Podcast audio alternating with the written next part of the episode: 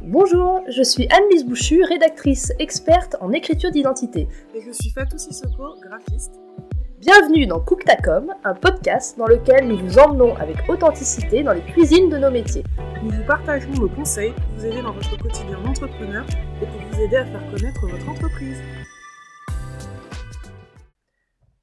Dans ce premier épisode, autour de nos fourneaux, nous allons vous raconter comment nous avons fait de notre passion notre métier. Alors, Fatou, est-ce que euh, c'est ta passion, ton métier? Maintenant, oui. Au départ, c'était pas euh, forcément évident. Parce que du coup, depuis petit, j'ai toujours été créative. Mais c'est avec le temps, euh, dans ma vie professionnelle, que je me suis rendu compte que je voulais faire un métier, un métier créatif, tout simplement. Quoi. Et toi, du coup, quelle est ton histoire par rapport à ça? Oui, souvent on me dit, mais Anne-Lise, l'écriture, c'est ta passion. En fait, pour moi, c'est plus comme ça fait partie de ma vie. Mm. Je peux même pas dire si j'aime ça ou si j'aime pas ça. C'est euh, une fois quelqu'un disait c'est comme une respiration. Et euh, et donc moi j'ai écrit euh, pareil hein, depuis toute petite j'avais des correspondantes, euh, ah. j'avais des journaux intimes, euh, tout un tas de trucs, euh, mais jamais j'ai imaginé que ça pouvait être mon métier, tout simplement parce que comme beaucoup, en fait, j'ai été dégoûtée de l'écriture par les cours de français, qui nous présentaient ça de manière très très abstraite, où je comprenais pas l'intérêt du truc, avec des règles à suivre, etc. Et, et donc je pensais qu'il fallait avoir des bonnes notes en français pour en faire son métier. Alors qu'en fait, j'ai écrit, bah, je, te raconterai après, euh, j'écrivais sans arrêt et beaucoup. Voilà. Et donc, par exemple, euh, j'ai eu 9 euh, au bac de français. donc, du coup, ça pouvait pas être mon métier. Pas de bonne voilà. Du coup, on, va peut-être parler de, nos parcours. Oui, parce que toi, c'est pas ton premier métier. Exactement. Alors, si tu veux, je me lance. Vas-y. Alors, en fait, moi, à la base, j'ai fait des études en ressources humaines, donc ça n'a pas trop à voir avec le graphisme aujourd'hui. Et ce qui s'est passé, c'est que euh, juste après que j'ai eu mon diplôme, j'étais embauchée euh, dans un gros groupe euh, en tant que en tant que chargée de ressources humaines. Et en fait, je l'ai fait pendant six mois et j'ai réalisé un de mes rêves, qui était de partir en voyage au Japon. Et du coup, je suis partie un mois en vacances l'été. Et quand je suis revenue, ça m'a complètement changé ma perspective en fait sur sur la vie. Je me suis dit, mais en fait, j'ai découvert quelque chose de tellement nouveau et ça m'a ça m'a donné tellement de ouais d'envie de faire euh, autre chose de ma vie que je me suis posé toutes les questions du monde et je me suis dit bon j'ai besoin de prendre du recul et je suis partie vivre en Angleterre voilà donc du, coup du coup as travaillé comme euh, ressources humaines euh, En Angleterre, euh, non, j'ai pas travaillé en ressources humaines, j'ai juste pris du recul parce que j'avais besoin de, de voir un petit peu, de réévaluer ma vie, on va dire. Et quand je suis revenue d'Angleterre, j'étais embauchée dans un labo de pharmaceutique. Et là, en fait, j'y suis restée euh, pratiquement trois ans. Et en fait, au bout de trois ans, quand on m'a proposé un CDI, je me suis rendu compte que je voulais pas faire ça de ma vie, quoi. Donc c'est là où, euh, en fait, j'ai pris, euh, je me suis prise en main et j'ai fait un bilan de compétences. Et donc c'est grâce à ce bilan de compétences que j'ai je me suis renseignée sur ce que je voulais faire, ce qui était en lien avec ma personnalité et tout ce que j'aimais en fait depuis toujours était en lien avec le graphisme. Donc du coup, j'ai fait ce bilan de compétences et je suis retournée en école de graphisme. Dès le premier cours, j'ai su que c'était ce que je voulais faire quoi. Mais du coup, tu dessinais avant ou pas du tout? Un petit peu, ouais, mais pas tant que ça finalement. Je faisais plus des choses euh, les choses avec mes mains, on va dire, genre des macramés quand j'étais petite, ou euh, ma mère, en fait, genre d'une famille de cuisiniers, et je faisais beaucoup de, de cuisine, de pâtisserie avec mes parents et tout ça, mais, euh, mais pas forcément du dessin un petit peu, mais pas plus que ça, quoi. Et c'est vraiment arrivé en école de graphisme que tout ça c'est euh, a émergé, en fait, quoi. Je pense que c'est déjà en moi, ça voulait juste prendre sa place. Voilà, voilà. Et toi, du coup, comment t'en es venu à faire une reconversion? Alors, comment j'en suis venue? Euh, Du coup, euh, au lycée, oui, le lycée était très dur pour moi, hein, ah. parce que je vous en parle avec mes notes de bac de français et tout ça. Euh, moi, j'étais dans un lycée euh, privé, catholique, un peu boîte à bac, où euh, mm. voilà, on est orienté vers des professions libérales, vers des trucs, des métiers sérieux, voilà, le truc artistique, pas du tout, hein, ça ne nous intéresse pas à ce moment-là. et donc, par contre, il y a un truc qui m'interpellait, c'était vraiment les gens qui avaient des, les adultes qui avaient des problèmes de communication et notamment les personnes euh, sourdes. Et du coup, j'ai été orientée euh, vers le métier d'orthophoniste, tout ça m'allait plutôt bien. Donc après mon bac, je suis rentrée euh, à l'université catholique. Donc, le, pour accéder au métier d'orthophoniste, il faut passer un concours où il y a très peu d'élus, hein, beaucoup de gens. Donc, il faut faire une prépa. Donc, je, après mon bac, je suis rentrée à l'université catholique pour faire euh, ce qui s'appelait à l'époque un DUG de psychologie et en même temps, on faisait une prépa au métier d'orthophoniste, enfin au prépa au concours. Et euh, donc j'ai fait la prépa la deuxième année parce que je me suis dit il faut vraiment que je tienne ces deux ans pour au moins avoir un diplôme au cas où j'ai pas le, concours.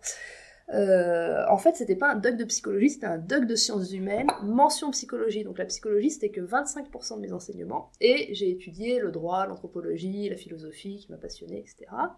Donc j'ai passé mon concours en deuxième année, que j'ai échoué, et donc je suis allée à l'université. Euh, euh, Lyon 2, université publique, en licence. Et là, en fait, j'ai suivi un TD sur l'illettrisme, donc par un enseignant euh, qui, m'a beaucoup interpellée et qui m'a permis ensuite euh, de faire ma thèse. Et donc j'ai repassé le, concours que j'ai raté de très très peu, mais en fait je me suis vraiment rendu compte que c'était plus mon truc. Et donc ce qui me plaisait vraiment dans la manière d'aborder euh, l'illettrisme sous l'angle de la psychologie, c'est qu'on prend l'individu dans sa globalité, mm. donc dans ses aspects affectifs, cognitifs, dans son milieu social, et qu'on l'accompagne comme ça.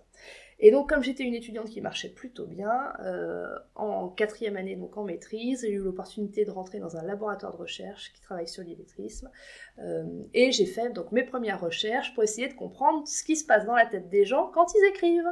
Ensuite, j'ai fait ma cinquième année en sciences de l'éducation et j'ai continué mes recherches sur l'écriture, donc toujours sur ce qui se passe dans la tête des gens quand ils écrivent. Et après, j'ai fait une thèse, toujours pour essayer de comprendre ce qui se passe dans la tête des gens quand ils écrivent.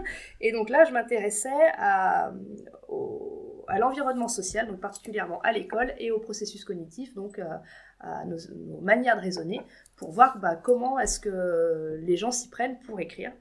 Euh, voilà, et puis donc j'ai fait ma thèse qui a bien marché, et une thèse en fait ça permet pas de vivre, contrairement mm. à ce que les gens pensent, enfin, et notamment à mon époque, moi je l'ai soutenue en 2010, donc j'ai dû travailler en même temps, et j'ai été engagée dans un centre de formation pour accompagner des adultes qui ont des problèmes autour de l'écriture. Donc c'était un peu obsessionné. Oui, c'est un euh, thème récurrent, oui.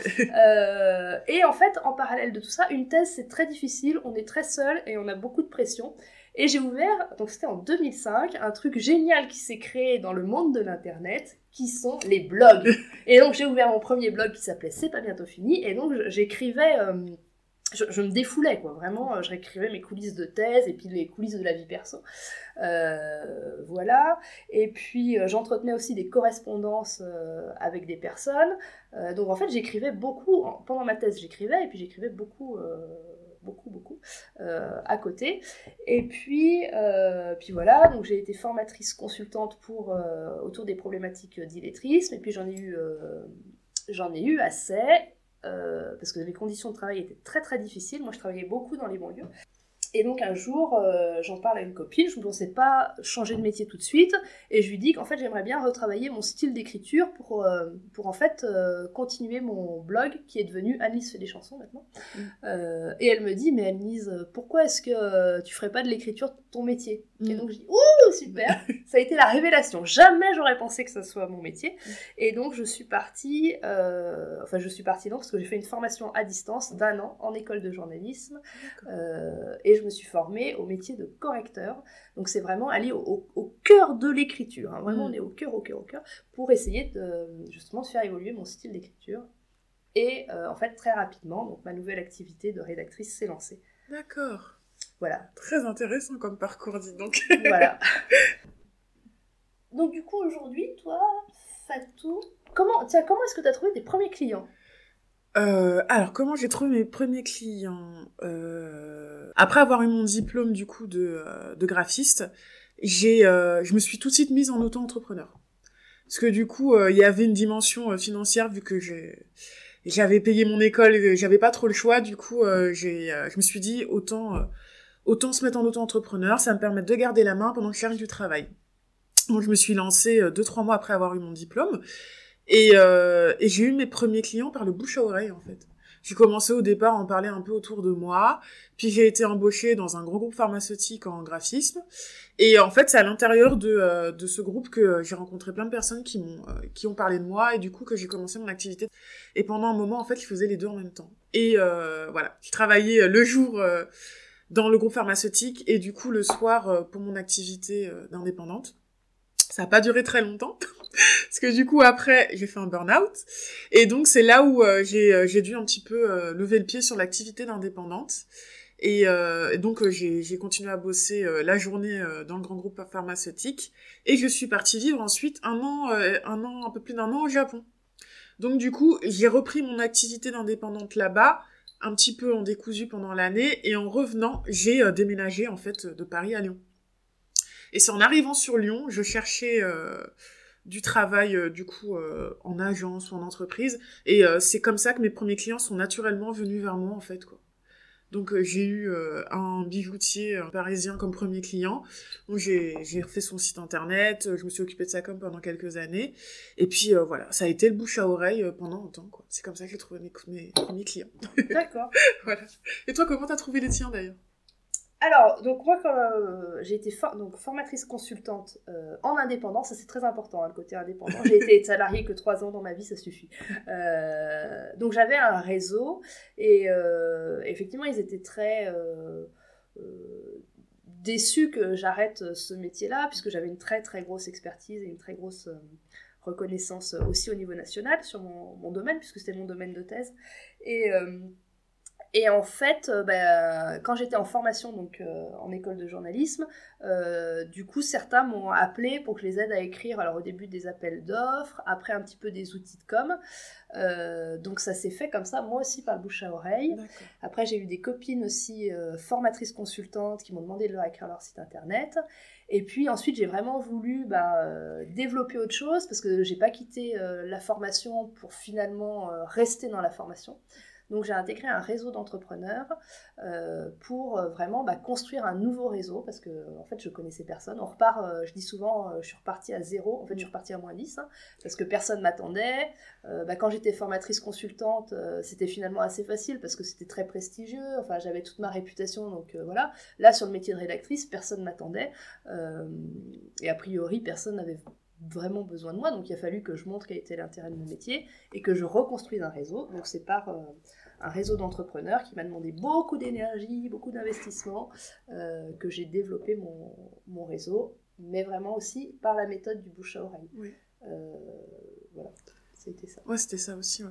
parce que je pense que le bouche à oreille euh, dure un temps, mais au bout d'un moment, on atteint un plateau et il faut repenser sa stratégie. En tout cas, je parle pour moi. parce que du coup, c'est là où on, on, en arrive en fait à un peu nos changements de statut ou à l'intégration de d'une coopérative parce que c'est comme ça qu'on s'est connus en fait. Oui.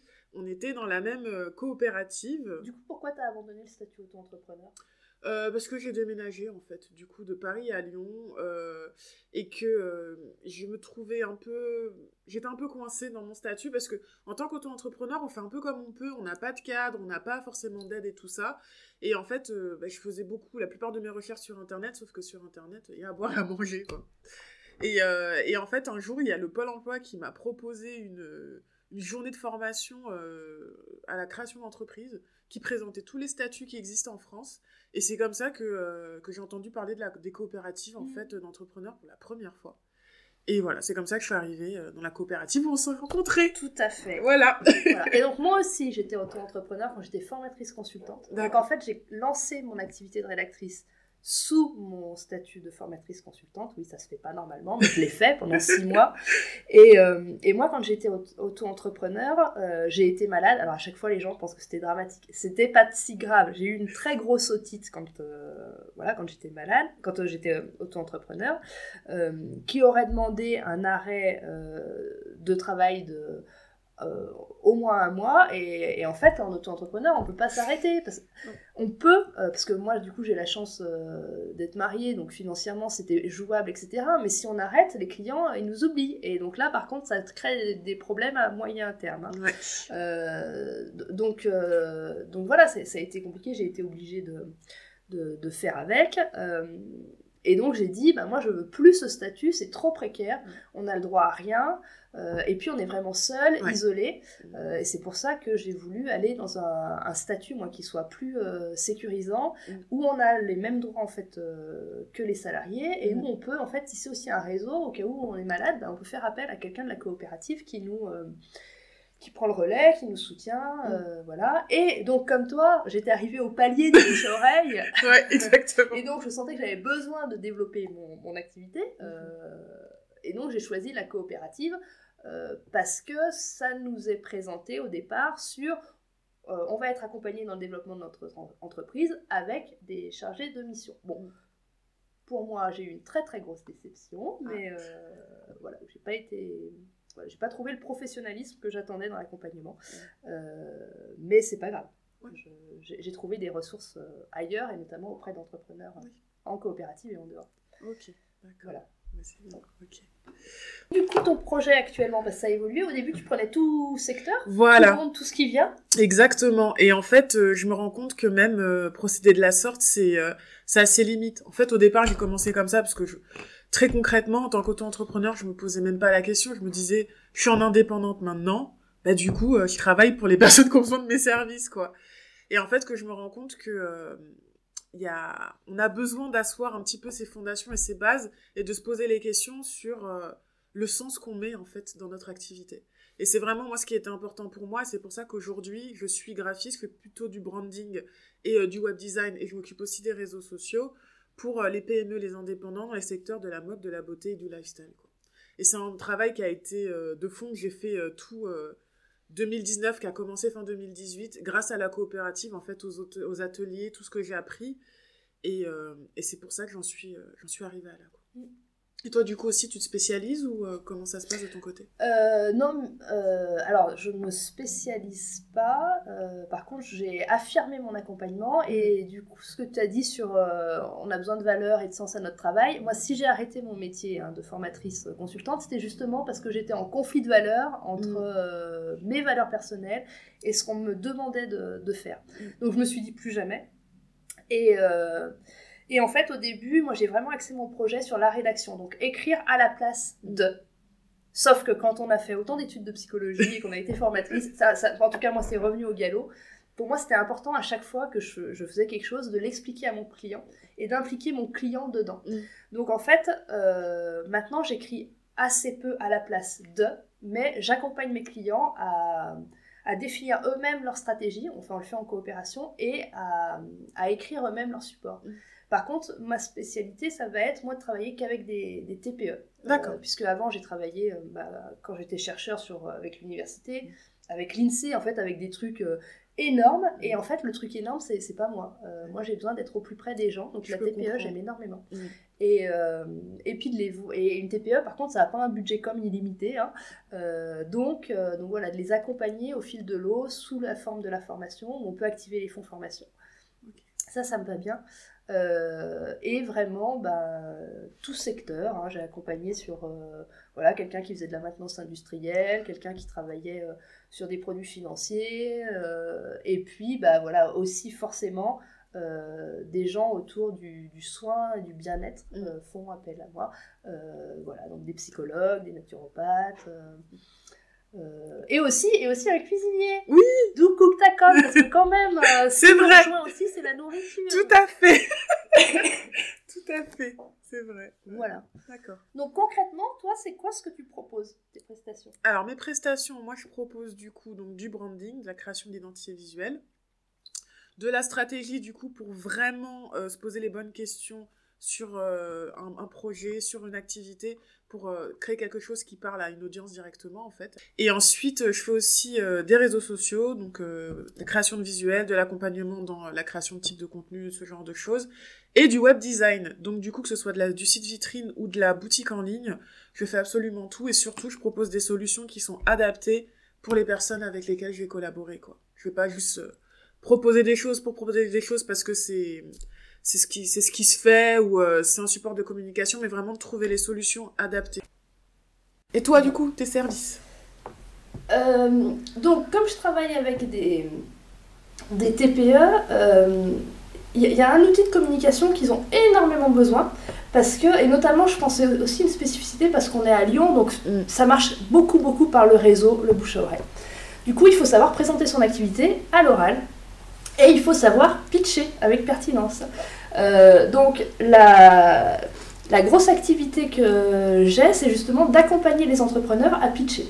Et je vais utiliser la technique du storytelling. Donc, c'est bah, comment est-ce qu'on raconte une histoire pour euh, mettre en avant euh, ses valeurs, notamment et la qualité de ses produits et ses services.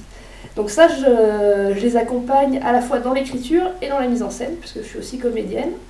Et puis après, j'accompagne donc les entrepreneurs justement, bah, comme toi, sur, euh, sur les réseaux sociaux, mais on va vraiment être sur le texte. Euh, comment est-ce qu'on écrit, quoi, pour pas que ce soit cucu. Là, j'ai vu passer un truc très sans intérêt. Donc effectivement, c'est bien d'avoir un, très beau visuel, mais si derrière on met un texte euh, complètement creux et sans intérêt, euh, et en plus qui ne répond pas aux, critères du référencement, ça sert à mm. rien. Mm. Euh, donc je les accompagne là-dedans dans le cadre justement de la formation que je fais en individuel.